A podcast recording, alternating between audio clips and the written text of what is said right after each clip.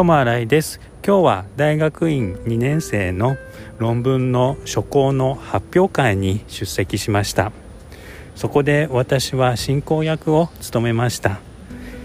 進行役の台本は台湾人の方に手伝ってもらって書いてもらったのでそれを読むだけだったんですけどとても緊張しました。